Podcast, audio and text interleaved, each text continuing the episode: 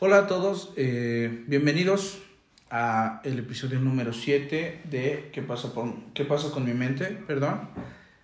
Em, y antes de comenzar con el tema que del día de hoy, eh, quiero saludar a Frida. ¿Cómo estás, Frida? Bien, ¿y tú? Bien, muy bien. Un poco... Sí, sí, un poco...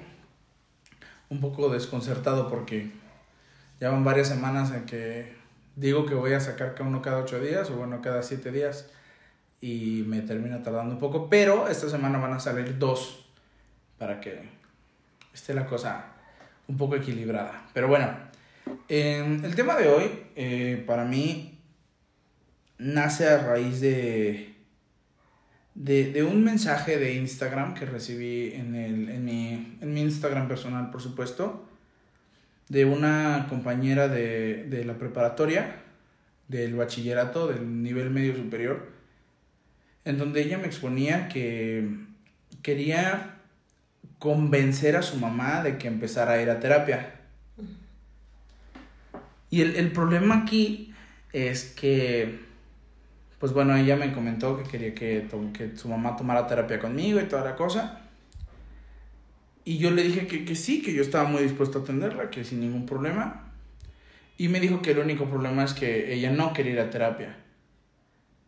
Y obviamente yo le recomendé que, pues, que si ella quería que su mamá se inspirara a tomar terapia y que viera que es un espacio seguro, pues que ella empezara a tomar terapia y que su mamá viera los resultados y que con eso se animara.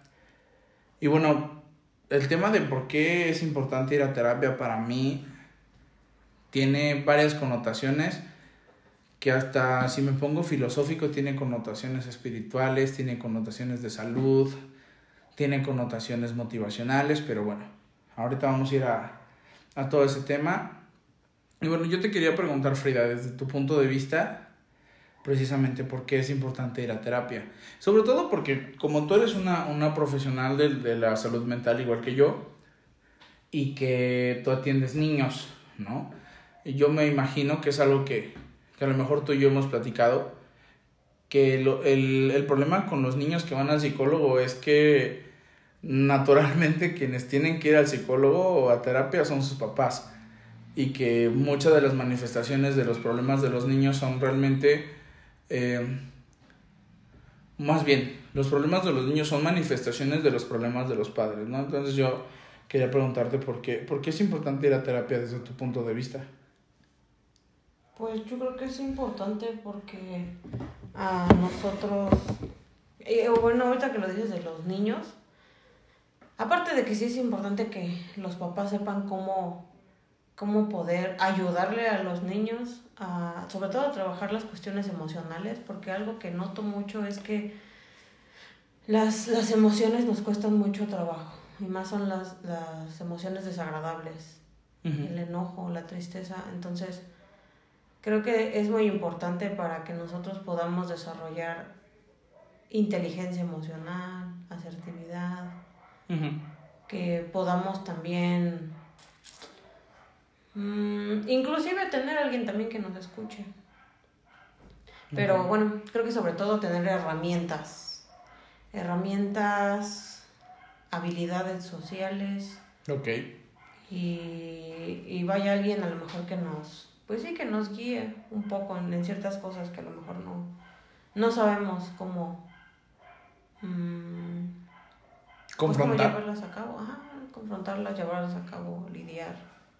Ok, ok, bueno, yo, yo siempre he pensado que el tema de la terapia, bueno, ahorita ya no, en pleno 2021 yo creo que el tema de la, de la terapia ha dejado de ser tabú, al menos aquí en México.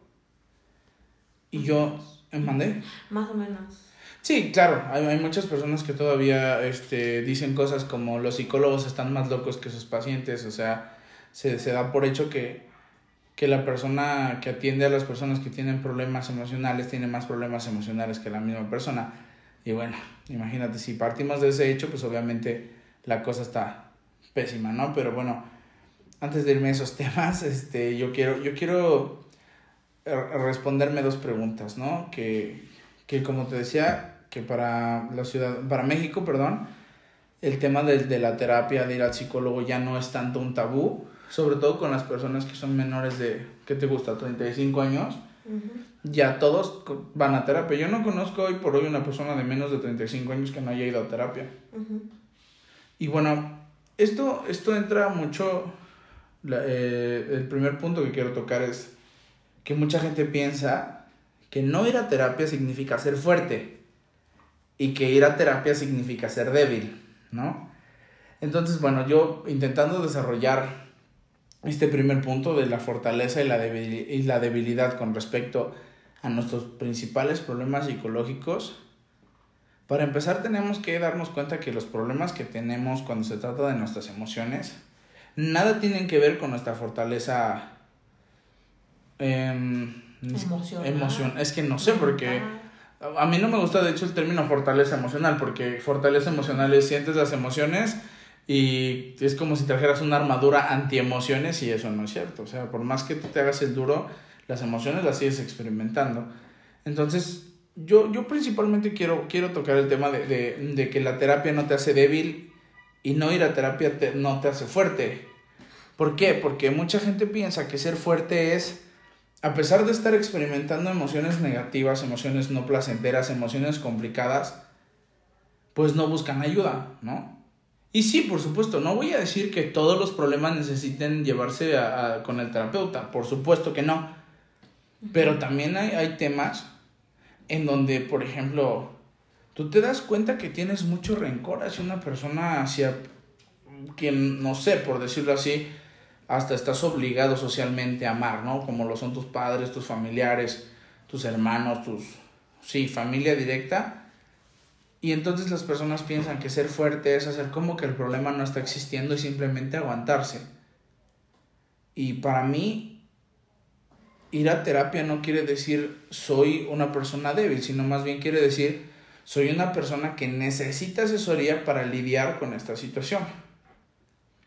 Y bueno, en, en México, por supuesto, ser, ser fuerte para los hombres en un tema de, de perspectiva de género para los hombres ser fuerte es no experimentas emociones que te hagan llorar o que te hagan sentir triste. Tú solamente como hombre tienes eh, permiso, y hago énfasis en la palabra permiso, para poder estar enojado, ¿no? Y entonces, cuando nosotros los hombres, por ejemplo, vamos a terapia, nosotros expresamos tristeza y expresamos, como lo diría la misma sociedad, e, e, expresamos que somos personas vulnerables, que no es lo mismo ser débil que ser vulnerable o sentirte vulnerable. Por eso yo quiero, te quiero decir esto, ser fuerte para mí, ser fuerte es poder levantar, a lo mejor si me voy al, al, al, al significado de la, de la, palabra fuerte, pues a lo mejor levantar una, una pesa de 150 kilos. Para mí ser fuerte no es hacer como que no sientes nada. Para mí ser fuerte es sentir, y actuar con inteligencia emocional y comportarte con la fortaleza y actuar con la fortaleza que el problema te, te ha traído, ¿no? Te ha hecho, te ha hecho más fuerte de, de, de, de carácter, ¿no? Para poder enfrentar esos problemas. Y precisamente la palabra débil no quiere decir vulnerable. Vulnerable es precisamente eso, o sea, que, que puedes ser víctima de alguna, de alguna situación no placentera, ¿no? Y por supuesto, también si hablamos de que históricamente el psicólogo está mal visto, pues ir al psicólogo entonces es sinónimo de, como te decía, ser débil, no poder manejar tus problemas, no ser inteligente, ser un tonto. Desde tu punto de vista, por ejemplo, eso de ser fuerte o ser débil, no sé, ¿tú lo has escuchado en consulta?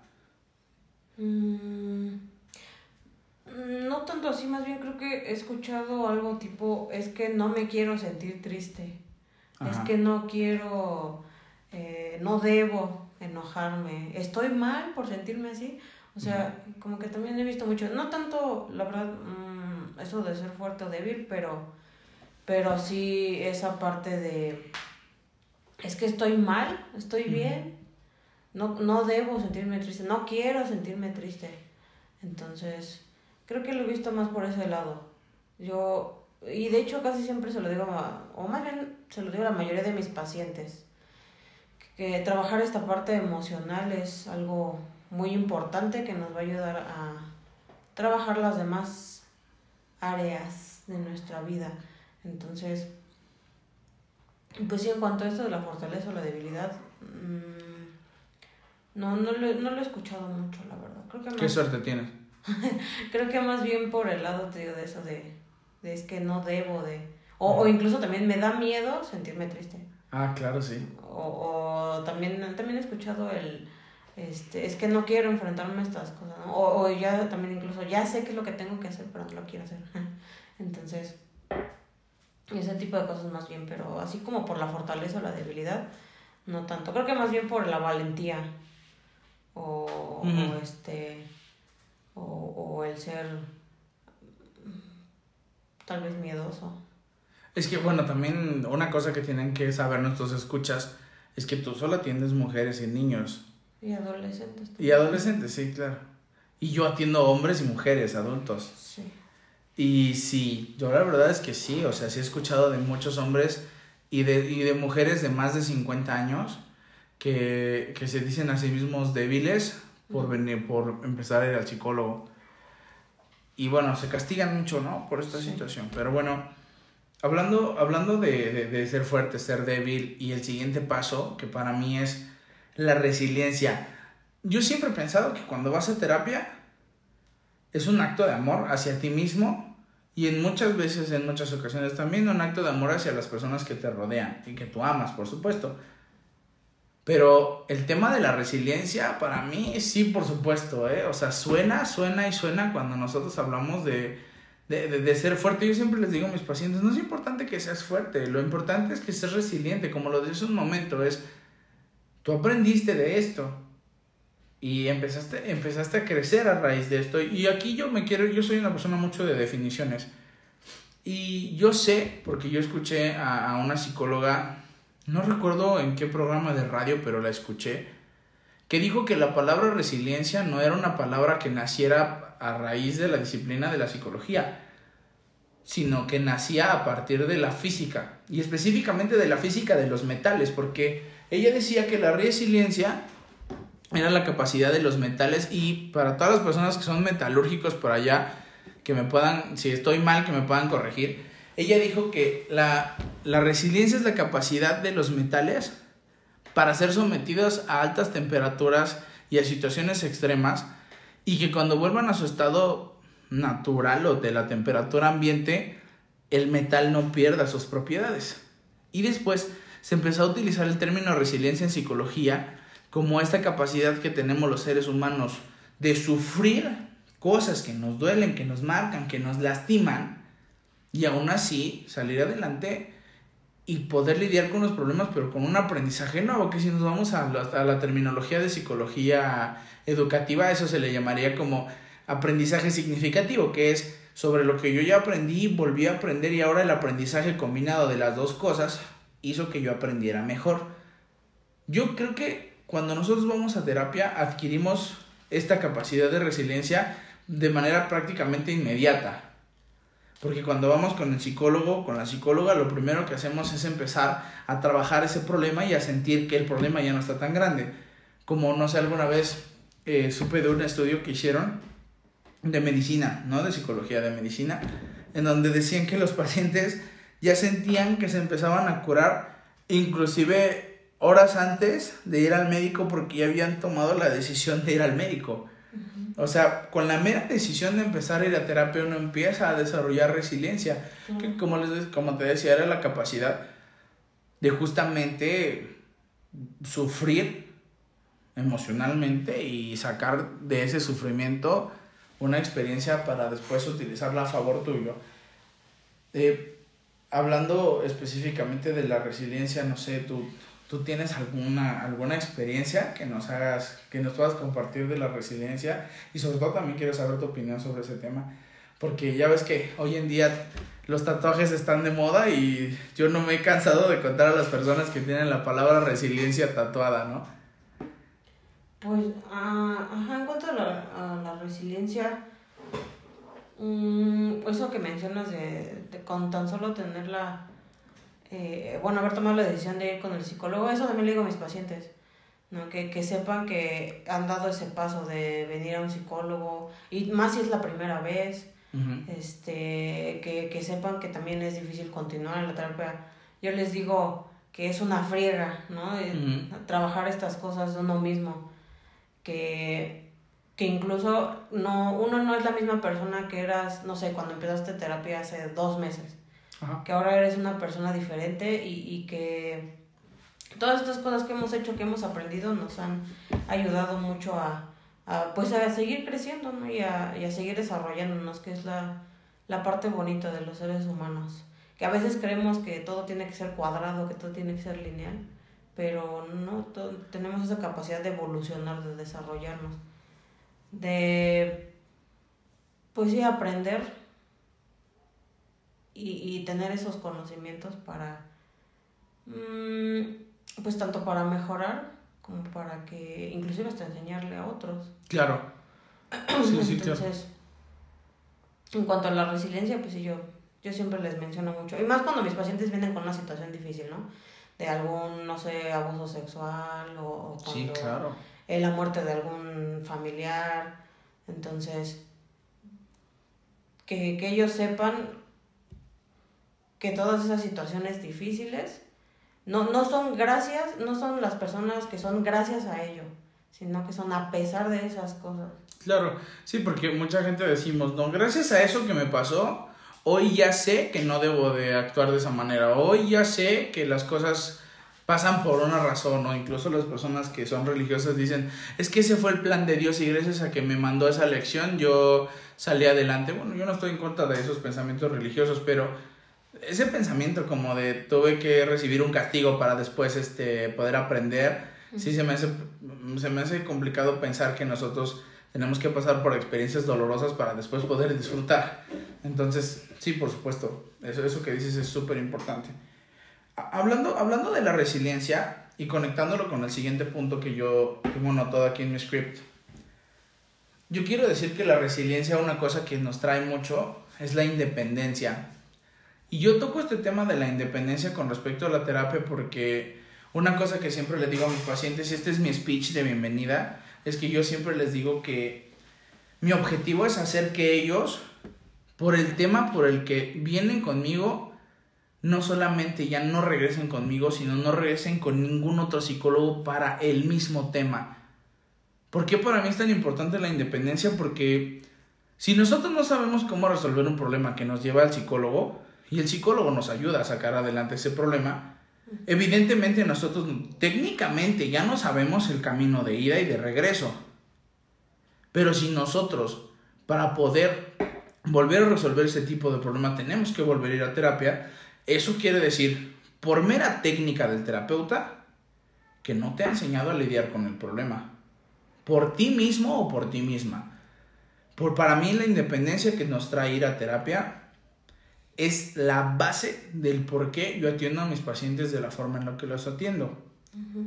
Yo doy un tipo de terapia que se llama terapia breve basada en soluciones, que es de la, de, la psicología sistémica, y también soy un terapeuta cognitivo-conductual.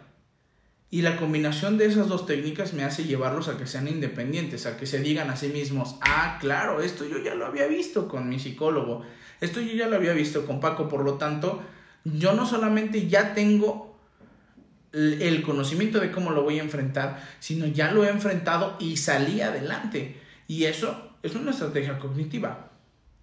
Y por supuesto, para todos aquellos que no saben qué quiere decir cognitivo, yo lo defino de maneras coloquiales como el pensamiento interno, como cuando hablamos con nosotros mismos para, llegar a, una dirección. De, ah, voy a tomar tal avenida y después voy a dar vuelta. Eso es un pensamiento, es un, es un razonamiento cognitivo, o es un proceso cognitivo.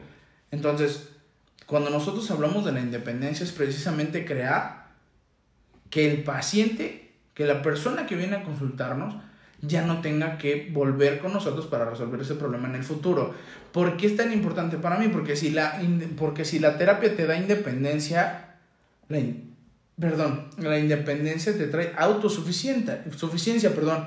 Y si eres autosuficiente, por lo tanto, puedes resolver los problemas sin tener que buscar ayuda. No soy partidario de no buscar ayuda.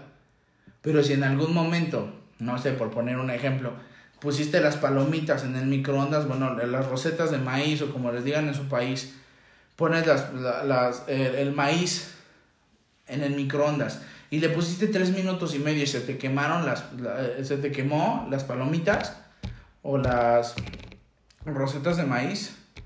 Si tú, si tú, si tú vas por el mundo pensando que cada vez que vayas al microondas le tienes que volver a poner 330, pues evidentemente no has aprendido que así no se hacen las palomitas. Entonces, yo lo que busco siempre es que ellos sean independientes y que ya no necesiten ni de mí ni, de ningún otro psicólogo si el problema se vuelve a, presentar. No sé, yo sé por tu formación que la independencia también es una, es una de las áreas que tú trabajas con los niños. Sí, claro. Por ejemplo, ¿qué nos puedes decir de eso? Pues es que con los niños, de hecho, ay, no me acuerdo dónde lo había escuchado, pero decía una, una psicóloga, un psicólogo, que el que uno no le dé las herramientas a un niño para que sea independiente es también eh, un tipo de negligencia. O sea, que si tú, por ejemplo, que está en la etapa esa donde los niños hacen berrinche por todo y que están desafiando a los papás, la autoridad, todo este, este asunto, si tú lo que haces por evitar el berrinche, que no grite, y también por evitar tú sentirte incómodo porque el niño está llorando, lo único que vas a hacer es que el niño no aprenda a tolerar la frustración, a, este, a autorregular su, su enojo. Entonces, pues hay que darle las herramientas al niño para que sepa que está enojado, para que sepa que no se le puede dar todo lo que se le dé la gana cuando quiere y, y este y es importante que inclusive hasta los dejemos llorar, o sea, que griten, que pataleen. Y son pautas que yo siempre le digo a los papás, ¿no? Entonces, esta parte también de mantenerse lo más neutros posibles para que el niño no se altere más. Entonces, todo esto le, le enseña al niño a que, pues, órale, sí, estoy bien enojado, pero pues no se me va a dar esto, ¿no? Ya ni modo, veo cómo soluciono esto yo solo. Ajá. No, no se me va a dar el juguete, bueno, pues ya me pongo aquí a jugar con los que ya tengo, ¿no? Entonces, es... Sí, a lo mejor suena fuerte, pero sí es un tipo de negligencia que no, no le des la oportunidad a la otra persona que lo aprenda también solo. O sea, yo le digo a mis pacientes, yo como psicóloga, pues te, te enseño el camino, camino contigo. Si tú no quieres seguir el camino, si tú no quieres hacer o, tomar las sugerencias que yo te digo, bueno, pues ese va a ser tu problema. Pero yo estoy cumpliendo mi parte de, de, de ayudarte a conseguir esa independencia. Que enseñarte pues todo lo que tú tienes que saber en cuanto, por ejemplo, que tienes ansiedad. Porque también me ha tocado eh, pacientes que me dicen que, pues no, es que mi psicólogo no me dijo que hiciera esto y esto otro, pero no, ni siquiera sé qué es la ansiedad, ¿no? Entonces, pues Digo, sí suena fuerte, pero es un tipo de negligencia que no le des la independencia a alguien. Sí, claro. Sí, sí, sí. Por ejemplo, yo también he tenido muchos pacientes que me dicen, es que mi psicólogo me diagnosticó con, con ansiedad. ¿Ok? ¿Y te dijo por qué, por qué las personas nos dan ansiedad? No, nunca. Se centró mucho en que ya la dejara de sentir en vez de explicarme por qué la sentía. Y bueno, la ansiedad al no ser una enfermedad, al ser un trastorno de la conducta, lo que se tiene que hacer es manejarlo, ¿no? Entonces, si no le das las herramientas a la persona para manejar ese problema, pues cómo vas a esperar que en algún momento deje de depender de ti, ¿no? Bueno, precisamente eh, con este tema de, de, la independencia, pues yo creo que es algo que se gana mucho en, en la terapia.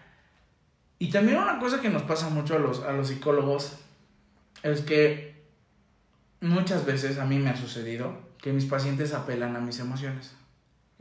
y, me, y alguna vez he escuchado que me dicen, ¿tú no sentirías feo si te dijeran eso? Yo le digo, ajá, claro que sí. Pero si nosotros le imprimimos una emoción a las cosas, entonces eso no te está dejando ver las cosas como son. El filtro que le estás poniendo es de una emoción y a partir de eso tomas una decisión y yo siempre les digo a mis pacientes, una, una decisión emocional es una decisión mal tomada. Sé que suena muy totalitario, pero es como dicen por ahí, no prometas cosas cuando estás feliz y no decidas cosas cuando estás triste. Sí. Y fíjate que una cosa que pasa mucho es que cuando tú escuchas la opinión de alguien que no le imprime sus emociones al problema, empiezas a ver el problema de forma más objetiva. Y eso, eso específicamente es lo que hace siempre el psicólogo. Sí. Yo, fíjate que tuve una paciente que, que vino aquí con su pareja. Y yo personalmente, la terapia de pareja es algo que me cuesta mucho trabajo, es algo que es un tipo de trabajo que yo, yo rechazo mucho, a pesar de que sí lo, sí lo, sí lo doy, no, no es algo que a mí me, me guste mucho. Y ella, eh, cuando empezaba a invadirse de sus emociones, empezaba a gritar, empezaba a golpear la mesa y empezaba a llorar mucho. Y en ese momento tuve que ser muy duro con ella y decirle, si te das cuenta, esto se hizo grande porque tú estás sintiendo demasiado. Si le quitamos la emoción, ¿qué es? ¿Qué es lo que está pasando? Y a lo mejor lo que estaba pasando solamente era que, no sé, por decir un ejemplo, que su pareja no la había invitado al cine un día que ella quería ir al cine.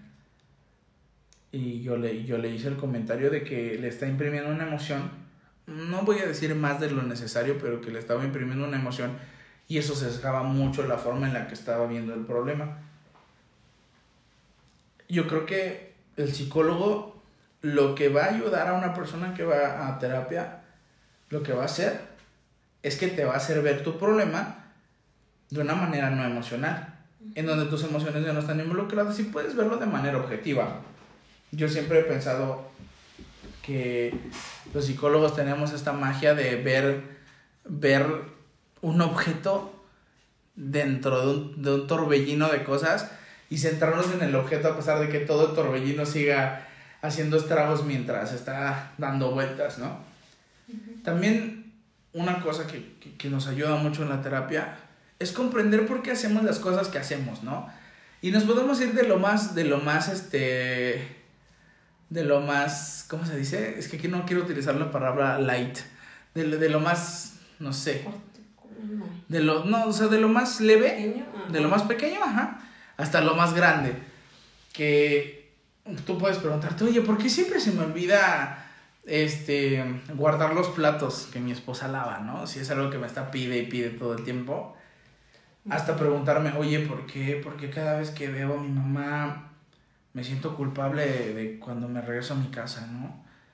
Y la verdad es que cuando tú comprendes eso, una vez más, eso te trae independencia. Ya no eres esclavo de tus emociones, ya no eres esclavo de las situaciones que parece que no puedes manejar. Y por último, siempre, siempre, siempre, siempre, esta es una analogía que siempre utilizo con mis pacientes que dicen, es que yo nunca, nunca consideré necesario ir al psicólogo. A ver, cuando tú tienes dolor de garganta, tienes dolor de cabeza, estás este, con, los, con, las, con las articulaciones con mucho dolor y tienes temperatura alta corporal, o sea, tienes fiebre, cuando pasa eso, vas al doctor, ¿no? Vas al médico y el médico te receta medicina para que te sientas mejor. ¿Por qué esa decisión se toma tan fácil? ¿Y por qué cuando te la estás pasando súper mal con tus emociones no vas al psicólogo? O sea, o sea, es el equivalente a decir, bueno, me siento muy mal, pero no voy a ir al médico a ver si me curo solo. Cuando te duele algo de las emociones, cuando hay emociones muy dolorosas, pues tienes que ir con el psicólogo porque él es la persona que te ayuda a poder dejar de sentirte tan mal con respecto a las emociones. Y para mí la analogía es perfecta, porque yo siempre, a las personas que vienen por primera vez conmigo y me dicen, es que yo nunca lo creí necesario, yo siempre les digo, y, a lo mejor es un poco eh, confrontativo de mi parte, pero es, o sea, si tienes más de 30 años, eso quiere decir que la adolescencia, tu primera pareja, tu primera ruptura, lo enfrentaste como Dios te dio a entender. Y siempre se quedan así como, pues sí.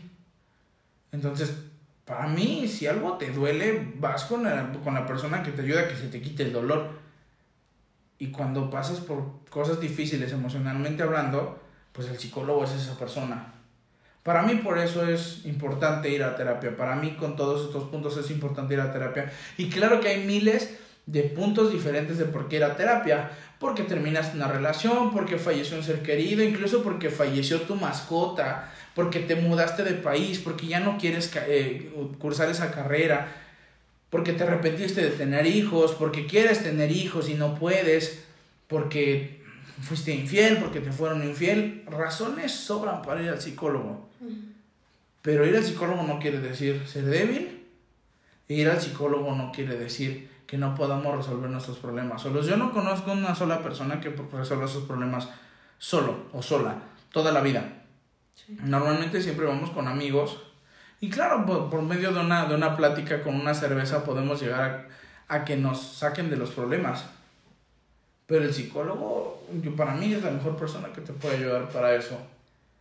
Porque si, si te duele el estómago, pues no vas con el, no vas con el neurólogo. Y si te duele un brazo, no vas con el, ¿cómo se llama? El, el proctólogo, ¿no? Cada cosa que te duela tienes que ir con el especialista indicado. Y cuando te duelen tus emociones, cuando te, cuando te causan mucho sufrimiento tus emociones, pues el indicado es el psicólogo. No sé tú, ¿qué otra cosa quieres agregar de todo este proceso?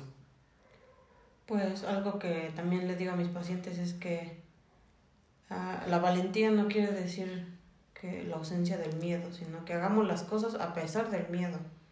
Entonces, que no le tengan miedo a sentir, no le tengan miedo a, a trabajar estas cosas que no están tan padres, porque ahorita que, por ejemplo, yo estoy yendo con mi psicóloga otra vez, que me ha ayudado desde que tengo como 16 años. ¿Y cuántos años tienes ahorita? 27, entonces, este, un saludo a mi psicóloga Danira. Por cierto, este, es que uno, inclusive a lo mejor no, no, no es necesario que te duela algo, pero una visita de vez en cuando no hace daño para, al menos para ir descargando un poco toda esa basurita que se nos va acumulando. Entonces, mm, como les decía, no, no, no hay que tenerle miedo a nuestras propias emociones.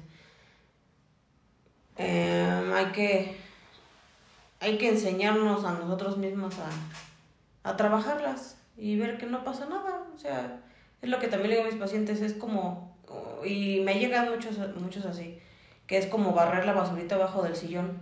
Así, pues, como no se ve, pues no pasa nada. Y esperando ahí que se desaparezca. Pero lo único que va a pasar es que la basurita o va a empezar a salir por los lados o cuando se te vaya el, el control, el, el celular abajo y lo muevas, va a estar ahí toda la basura. Ajá. Entonces hay que aprender a, a, barrer esa basurita, a dejarla en su lugar y, y todo va a estar más, más tranquilo. Justo. Fíjate que yo utilizo dos, dos este, analogías como esa que tú dijiste de la, de la basurita de abajo de, de, del sofá, del sillón. Yo utilizo dos analogías. La primera es que los psicólogos somos como el personal de la basura, de los que recogen la basura en las casas. Cuando tú tienes mucha basura en tu casa, orgánica e inorgánica, empiezas a toda juntarla en una orilla. Cuando el contenedor de la basura de tu casa no está lleno, pues la basura nunca es un problema. Pero de pronto, si nosotros pensamos que el señor de la basura no es importante y no es necesario, nos podemos dar cuenta que la basura se va a empezar a juntar y a juntar y a juntar y a juntar. Y de pronto va a oler feo. Y de pronto va a haber moscas. Y de pronto ya no vamos a poder utilizar a lo mejor la habitación porque ya tenemos tanta basura que ya no se puede utilizar. Pero si en algún momento vamos con la persona de la basura y le decimos, oye, ¿te puedes llevar mi basura? Y te dice, ah, claro. La toma, separa la basura, incluso las cosas que se pueden vender las vende y las cosas que se pueden desechar va y las desecha en, el, en los basureros que aquí le llamamos basureros municipales. Y entonces ahí te das cuenta que el señor de la basura sabe qué hacer con la basura y nosotros no. Nosotros a lo mejor no sabemos a dónde se tiene que llevar la basura. Esa es exactamente la analogía que yo utilizo. Cuando ya tengas mucha basura, tráela conmigo. Yo soy el señor de la basura. Y ahora, la segunda analogía que utilizo es que para mí, cuando no vas al psicólogo, es como cuando sientes que quieres vomitar. Y estás con el dolor de panza y estás todo el tiempo, ay, es que me duele, como que tengo ganas de vomitar. Y hasta que llega alguien y te dice, pues vomita. Y tú dices, no, es que se siente feo. Ah, claro, claro que se siente feo vomitar. Pero si vomitas, a lo mejor vas a sacar lo que te está haciendo daño en el estómago. Mejor vomita. Y entonces vas al baño, vomitas. te duele vomitar, se siente espantoso vomitar, pero ya cuando terminas de vomitar te dices, ay, creo que sí necesitaba eso. Vengan, a, vengan y nosotros les prestamos las bolsas de vómito, metafóricamente hablando. Cuando estás en un avión o vas a vomitar al baño o vomitas en la bolsa esa que te ponen. Así, así se tiene que hacer. No te puedes tragar tu vómito. No puedes aguantarte las ganas de vomitar hasta que se te quiten porque a lo mejor eso quiere decir que comiste algo que estaba echado a perder, algo que ya no servía, te lo comiste y entonces a lo mejor ya deja de ser un, un, un deseo de vómito y comienza a ser una infección estomacal o infección intestinal. Entonces eso ya es un problema mucho más complicado. Pero bueno, estas son las razones que nosotros consideramos más importantes por las que ustedes deberían ir a terapia. Y como siempre les decimos, este podcast lo que les inspira a ustedes es a ir a terapia. Y si ustedes ya están en terapia, qué padre, pasen este podcast a alguien. Entonces, ¿algo más que agregar, señorita? No, creo que no. Vayan a terapia, está bien padre, la verdad. Sí, a mí me fascina ir a terapia porque hay veces que, bueno, pues hay cosas que no le puedo platicar a la doctora Frida, que sucede que Frida es mi esposa. Y pues bueno, hay cosas que no te puedo platicar, corazón, pero pues la psicóloga se las tengo que ir a platicar. Así como hay cosas que no me puedes platicar a mí, que tienes que hablar con tu psicóloga. Hay cosas que sus amigos no les van a resolver, ¿eh? se, los, se los advierto. Y yo, personalmente, yo a veces también me canso de decirle a mis amigos mis problemas y que me digan, no, pues está difícil, ¿no? Híjole, qué difícil. Ellos utilizan otra palabra, yo no lo voy a utilizar porque si no Spotify nos, nos pone aquí como contenido explícito. Entonces, si van a ir con sus amigos para que les digan, híjole, qué complicado, amigo. Oye, ¿quieres que vayamos a comer? O sea, al final de cuentas no se resuelve nada y ni te escuchan ni te ayudan. El psicólogo siempre va a saber qué hacer. Y si no sabe, te va a mandar con una persona que sepa qué hacer con tu problema. Entonces, ya saben, vayan a terapia, sean resilientes, adquieran independencia y conozcanse a ustedes mismos. Porque cuando se conocen y se aprecian a ustedes mismos, ¡tará! funciona que empiezan a crear una situación de buena autoestima en ustedes, que ese es un tema que después vamos a hablar, que es tan complicado como la vida misma. Pero bueno, con eso terminamos. Muchas gracias, Fritín. Yo le digo Fritín a la doctora Frida. Muchas gracias, Frida. Gracias a ti, cielo. Bueno, nos vemos para el siguiente capítulo. Adiós a todos. Bye.